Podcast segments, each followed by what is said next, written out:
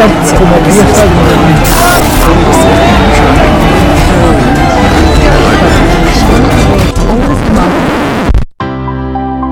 Guaripete Solutions presenta Ubuntu Café.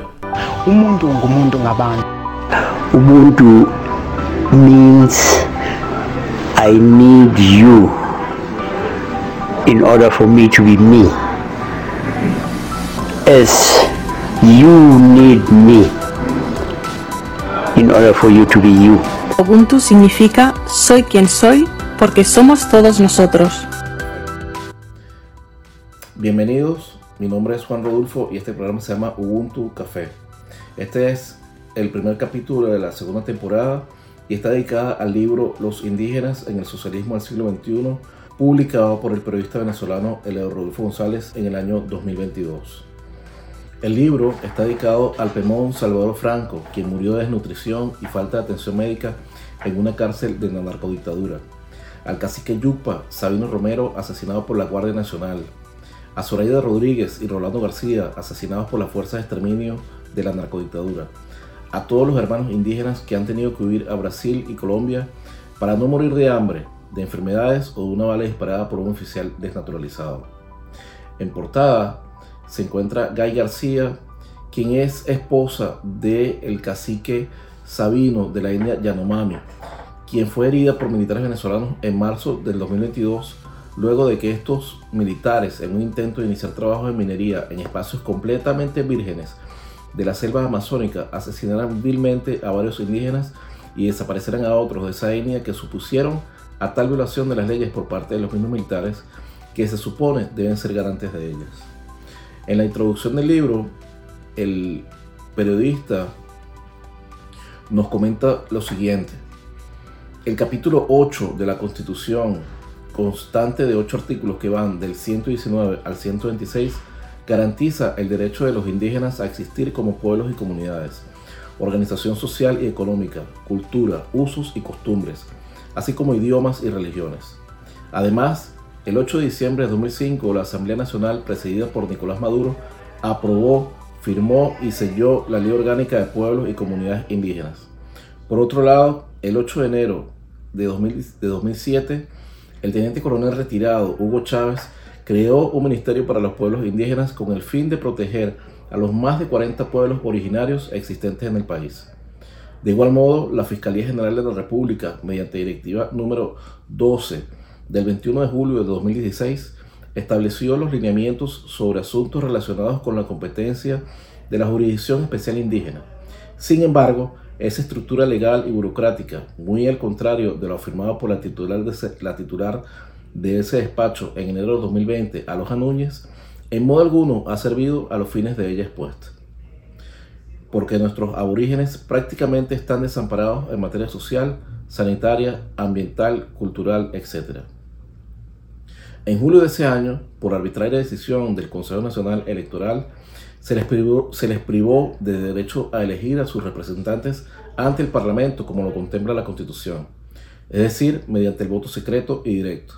Lo insólito de este atropello contra los derechos políticos de los pueblos indígenas es que se haya aprobado por unanimidad. En el socialismo del siglo XXI, las condiciones de los pueblos originarios han empeorado a términos solo comparables a la era colonial. Nuestros indígenas son despojados de sus tierras en zonas mineras por militares de las Fuerzas Armadas en contubernio con bandas delictivas. Son asesinados tanto por estos como por grupos irregulares colombianos. Son sometidos a esclavitud, son perseguidos inclusive en territorio brasileño y son excluidos de programas de atención alimentaria y sanitaria, causando altos grados de mortalidad, desnutrición, etc. Uno de los caciques de los tiempos coloniales, Huaycaipuro, ha sido convertido en símbolo del chavismo, al extremo de que sus presuntos restos reposan en el Panteón Nacional. Identifica a uno de los programas de dádivas del régimen y sustituyó a Francisco Fajardo, hijo de una cacica margariteña como denominación de una importante avenida caraqueña que el pueblo igualmente sigue llamando por su nombre original.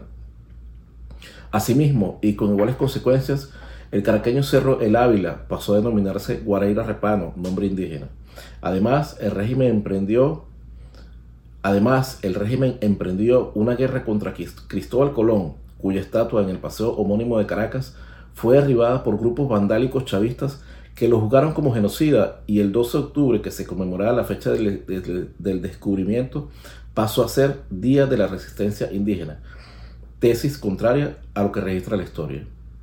Ana Karina Rote, un grito de guerra de la India Caribe que significa solo los caribes somos gente y que popularizó el teniente coronel retirado Hugo Chávez durante un discurso pronunciado en la Avenida Los Próceres de Caracas, como lo recuerda el colega Frank Armas, es la síntesis racista de la supremacía de un grupo humano sobre el resto de sus congéneres. Vale decir, solo los chavistas somos gente y los escuálidos, versión venezolana del término peyorativo castrista gusanos, empleado para referirse al anticastrismo, son nuestros esclavos.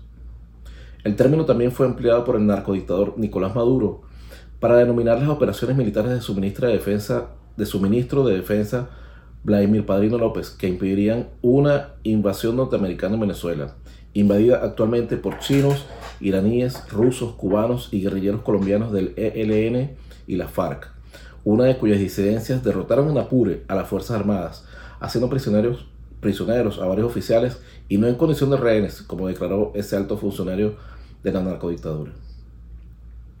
Podría pensar un lector desprevenido que la abundancia de leyes y burocracia para favorecer a los pueblos originarios se traduce en bienestar y progreso para ellos. No es así, como trataré de demostrarlo en esta monografía digital llamada así, porque toda su fuente documental proviene de la web constantemente actualizada sobre cualquier tema. En el capítulo 1 del libro habla acerca de la pobreza, de cómo ha permitido la dictadura, la narcodictadura en Venezuela, que las etnias indígenas eh, sean atacadas nuevamente, como por ejemplo por la malaria, que fue una enfermedad erradicada por la, lo que estos sujetos llaman despectivamente la Cuarta República. No tienen transporte, no tienen eh, habitación, no tienen ningún tipo de seguridad social ni hospitalaria eh, los indígenas en Venezuela. El segundo capítulo habla de la violencia, acerca de cómo los indígenas en Venezuela son asesinados a diario, bien sea por las Fuerzas Armadas o por los eh, guerrilleros y disidentes provenientes de Colombia o grupos delictivos que se han apoderado de la, de la selva amazónica para la extracción ilegal de oro y otros minerales. El tercer capítulo habla de cómo el ambiente está siendo destruido por la narcodictadura y desde que inventaron el supuesto arco minero han desatado eh, la narcodictadura pues ha desatado un proceso de destrucción de la, selva amazónica para eh, la extracción ilegal del oro y extracción a, a Turquía, a China, a Irán, etc. El capítulo 4 habla de cómo el chavismo se ha llenado la boca diciendo que son indigenistas. A, a, cuanto eh, carretera o, edificio eh, van y le cambian el nombre, le ponen el nombre de un indígena y haciendo creer al resto de la humanidad de que ellos son pro indígenas y son defensores de los derechos de, de las personas y particularmente de los pueblos originarios.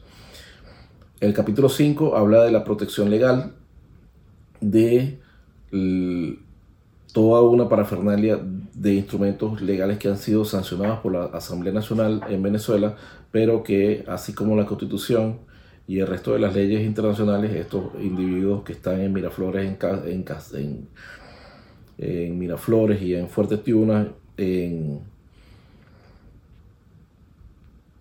¿cómo diría la palabra? Eh, se encuentran mm, se encuentran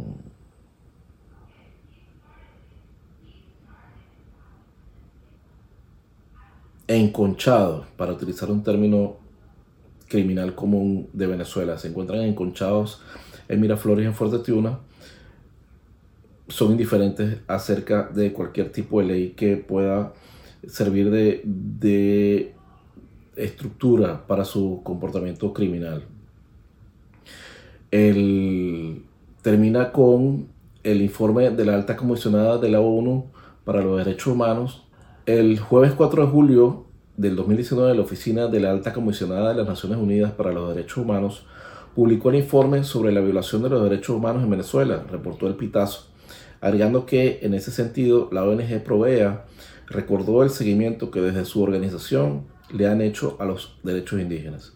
También señaló la situación humanitaria ha perjudicado desproporcionalmente los derechos económicos y sociales de muchos pueblos indígenas, especialmente sus derechos a un nivel de vida digno, incluido el derecho a la alimentación y su derecho a la salud. Detalla el informe difundido este jueves en el portal web de la Oficina de la Alta Comisionada para los Derechos Humanos y que a su vez coincide con las denuncias que viene realizando Provea. En su informe anual 2018, Provea constató, constató el aumento de manifestaciones en comunidades indígenas por la exigencia de derechos, Solo en La Guajira, estado noroccidental de, del Zulia, la organización Comité de Derechos Humanos de La Guajira contabilizó 80 manifestaciones pacíficas realizadas por los pueblos Guayú y Añú relacionadas con la exigencia de derechos económicos, sociales y culturales, específicamente alimentos, medicinas y servicios básicos como transporte, gas, agua y electricidad. La fuente igualmente indicó, por otra parte, la Organización Panamericana de Salud, OPS, registra en 2018 8.943 casos sospechosos de sarampión y 6.370 casos confirmados. De estos últimos, 341 casos se, presentaron en Delta Macuro, en comunidades habitadas por indígenas guarao. En otra parte se lee, hay violaciones de los derechos colectivos de los pueblos indígenas a sus tierras, territorios y recursos tradicionales han perdido el control de sus tierras, incluso debido a la militarización por parte de los agentes del Estado. Su presencia ha provocado violencia e inseguridad en sus territorios en los últimos años, a lo que se suma la presencia de bandas criminales organizadas y grupos armados. También se destaca en el informe. En este sentido, desde 2013, Provea ha insistido permanentemente en los graves riesgos que conlleva la militarización de territorios y comunidades indígenas sin previa consulta, libre e informada como dicta la Constitución y los estándares internacionales con los pueblos afectados. Desde la organización aseguran que el despojo de territorios y las condiciones de exclusión derivadas de una situación de emergencia humanitaria compleja ponen en riesgo la existencia de poblaciones en condición de vulnerabilidad como los pueblos indígenas Pemón, Guarao, Guayú y Añú, entre otros. El autor, Rodolfo González, nació en 1935 en el caserío Maraval hoy en día parroquia homónima del municipio Mariño del estado Sucre en Venezuela. Es licenciado en periodismo, trabajador social, investigador cultural y poeta. Todo cuanto escribe en prosa o en verso lo firma con sus dos apellidos, Rodolfo González, siendo autor a la fecha de más de 500 publicaciones en formatos digital e impreso. Publica diariamente los blogs Noticias de Nueva Esparta y Poemario de Eladio Rodolfo González. Es miembro fundador del Colegio Nacional de Periodistas Seccional de Esparta, pertenece a la Sociedad Venezolana de Arte Internacional. Está casado con Briseida Moya, en cuyo matrimonio nacieron cuatro hijos, a quienes nombraron inspirados en autores literarios. Gabriela, su primera hija, por Gabriela Mestral, Juan Ramón, su segundo hijo, por Juan Ramón Jiménez, Gustavo Adolfo, su tercer hijo, por Gustavo Adolfo Becker, y Katiuska Alfonsina, la menor, por Alfonsina Estorno. Su obra está disponible en sicune.org, Amazon, Google Play y próximamente en iTunes. También puedes hacer la búsqueda en Google libros de Rodolfo González. Ya cercano a terminar el, programa, les recuerdo que deben jugar la lotería. Eso era antes, mijo, en los años 70 y 80 que la gente trabajaba y se hacía millonario. no se hacía millonario, pero por lo menos el producto de su trabajo le alcanzaba para acumular capital comprar su casita cerca de la playa, mandar a los chamos para Disney World, etcétera, etcétera, etcétera. Pero hoy en día, el que trabaja mijo, de un salario 15 y último y Contimasi emigró a su país, sabe que el, el salario es agua con sal. Entonces jueguese la lotería. No quiero decir que va a convertir la lotería en un vicio. Va a dejar de comprar comida para su familia para comprar lotería de vez en cuando juegue ese su ticket, que hay bastantes razones para que usted se la gane. Voy a cerrar con el poema Angelitos Negros de el poeta venezolano Andrés Heroy Blanco. Este, este poema muy bien podría considerarse como un himno en contra de la discriminación social, perdón, la discriminación racial.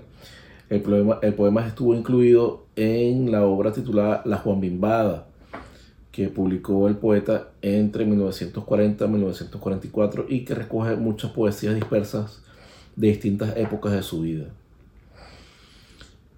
Antes de poner la canción, quiero compartir, quiero decirles que eh, este programa fue patrocinado por Gorilla Travel, gorillatravel.com, tu agencia de viaje virtual. Fue patrocinado por rollfox.com, agencia de internet marketing. Fue patrocinado por sicune.org. Y está patrocinado por ustedes ya que agradezco cualquier apoyo que puedan hacer desde el punto de vista financiero a través de Venmo, PayPal, criptomoneda o cualquier otro medio que puedan hacernos llegar cualquier colaboración para el mantenimiento de este programa, el, la difusión de estos libros del de periodista Rodolfo González, que es uno de los pocos eh, venezolanos que se ha dedicado a denunciar públicamente y dejar constancia escrita de las atrocidades de estos criminales que están, como dije anteriormente, enconchados en Miraflores y Fuerte Tiuna. Eh, el escrito, escrito queda, las palabras se las lleva el viento.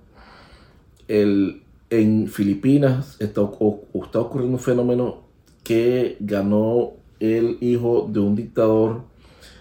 Eh, ya te voy a decir cómo se llama. Filipinas, Filipinas.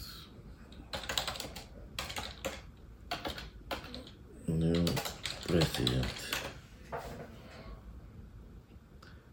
ganó el hijo en Filipinas, ganó el hijo de Ferdinand Marcos. Estos sujetos en Filipinas han dedicado presupuesto y tiempo para borrar de la internet, para borrar de la internet las actuaciones, eh, los crímenes contra la humanidad, los crímenes de lesa humanidad y las atrocidades y barbaries que cometieron durante la dictadura de de Ferdinand Marcos en Filipinas. Hoy en día la gente busca en Google cualquier información acerca de Filipinas y dice que Ferdinand Marcos era una maravilla.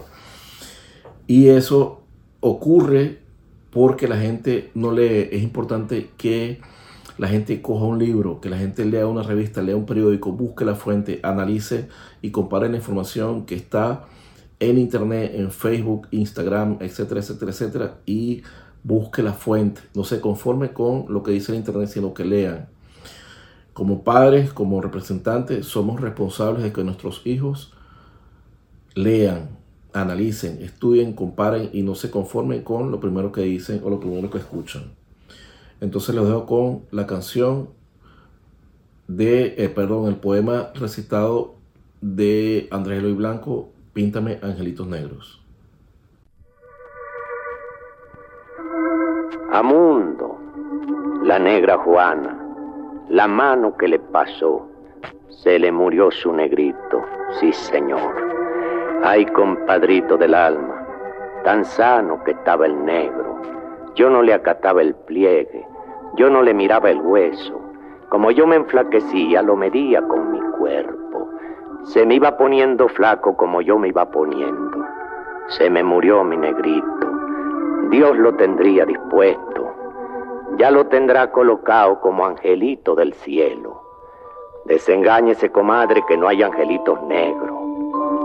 Pintor de santos de alcoba, pintor sin tierra en el pecho, que cuando pintas tus santos no te acuerdas de tu pueblo, que cuando pintas tus vírgenes, pintas angelitos bellos, pero nunca te acordaste de pintar un ángel negro pintor nacido en mi tierra con el pincel extranjero, pintor que sigues el rumbo de tantos pintores viejos.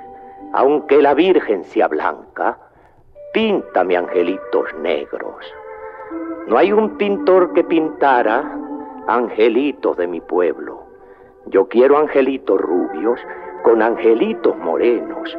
Ángel de buena familia no basta para mi cielo Si queda un pintor de santos, si queda un pintor de cielos, que haga el cielo de mi tierra con los tonos de mi pueblo, con su ángel de perla fina, con su ángel de medio pelo, con sus angelitos blancos, con sus angelitos indios, con sus angelitos negros que vayan comiendo mango por las barriadas del cielo.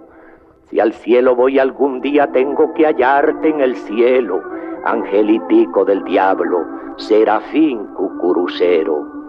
Si sabes pintar tu tierra, así has de pintar tu cielo, con tu sol que tuesta blancos, con tu sol que suda negros, porque para eso lo tienes calientico y de los buenos. No hay una iglesia de rumbo, no hay una iglesia de pueblo donde hayan dejado entrar al cuadro angelitos negros. Y entonces ¿A dónde van angelitos de mi pueblo, samuritos de Guaribe, torditos de Barlovento?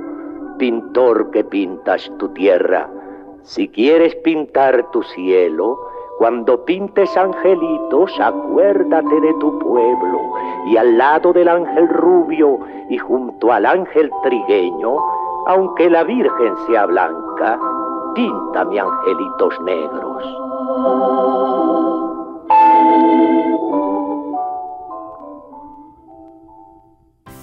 Eso es todo por hoy. Me despido como siempre con el poema Più Avanti del poeta argentino Pedro Bonifacio Palacios. Pero antes, deseo recordarles que pueden apoyar no solo la producción de este programa, sino también a docenas de familias que están en Venezuela sufriendo la crisis humanitaria causada por la dictadura de Nicolás Maduro.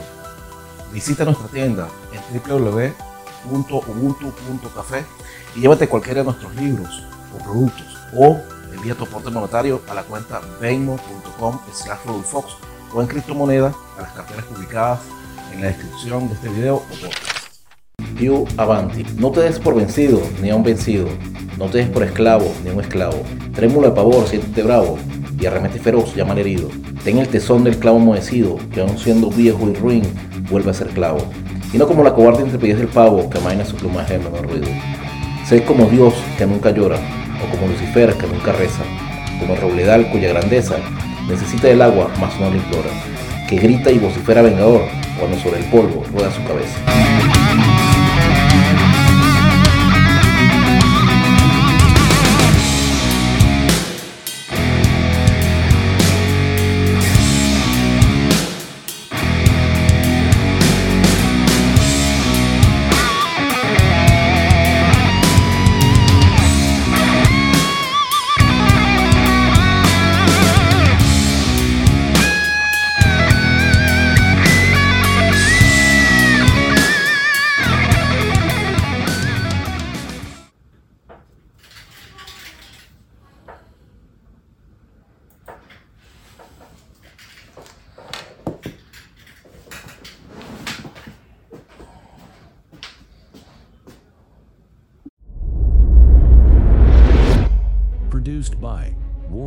Solutions, Total Internet Marketing.